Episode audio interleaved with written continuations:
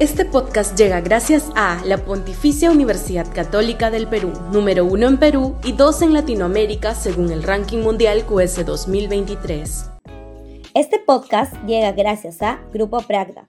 Desarrollamos negocios para crear flujo de efectivo y patrimonio para nuestros asociados.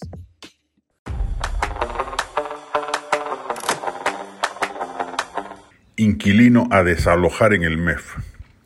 El solo hecho de que ante la presunción de su salida, el aún ministro de Economía Alex Contreras haya pretendido irse tirando un portazo al gobierno que lo ha colocado en el puesto que ocupa, acusando falta de transparencia, ya debería ser causal de despido.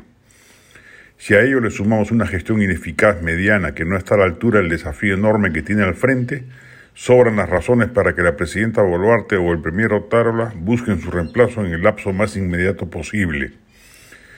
El manejo económico no requiere arreglos cosméticos, sino una reingeniería estructural. El modelo económico instaurado en la década de los 90 ha, sido, ha, ido siendo trastocado a paso lento pero firme desde el gobierno de Humala y los efectos los sufrimos hoy con la recesión en curso, la pérdida de confianza, las bajas tasas de crecimiento cuando nuestro potencial es alto y el terrible dato del aumento de la pobreza. No basta por ello con respetar el manejo monetario del BCR o ajustar las cuentas fiscales, lo que dicho sea de paso este gobierno no está haciendo, para que la economía se enderece y volvamos al círculo virtuoso de aumento de la confianza empresarial, inversión privada, crecimiento del PBI y reducción de la pobreza.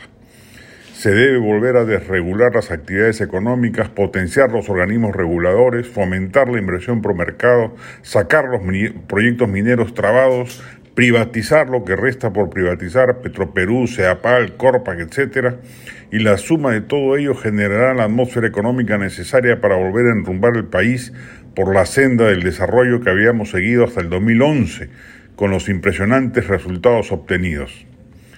La única forma de revertir la espiral descendente de la economía pasa por hacer reformas estructurales nuevamente. Si no se hacen, seguiremos atrapados en la recesión o el bajo crecimiento, que ya no se explican solo por la pandemia o por las protestas de fines del 2022 e inicios del 2023. Un ministro que se presta a la lógica política de diseñar un aumento exorbitante del gasto público tan solo para revertir la baja popularidad del régimen y que cree que con ello basta para remediar la crisis económica, no es lo que el Perú necesita estos momentos.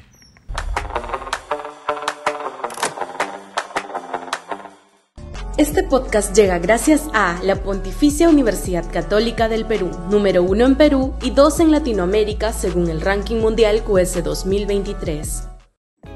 Este podcast llega gracias a Grupo Pragda. Desarrollamos negocios para crear flujo de efectivo y patrimonio para nuestros asociados.